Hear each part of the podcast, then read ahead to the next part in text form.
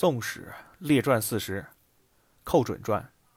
寇准，字平仲，华州下归人也。副相晋开运中，应辟为魏王记事府参军。准少英迈，通春秋三传，年十有九举进士。太宗举人多凌轩顾问，年少者往往罢去，或校准增年。答曰：“准方进取，可欺君耶？”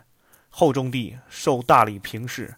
知归州巴东大名府成安县，每期会复议，未尝折出服仪，唯据乡里姓名皆县门，百姓莫改后期。累迁殿中丞，通判运州，赵氏学士院守右正言指使馆，为三司度之推官，转盐铁判官。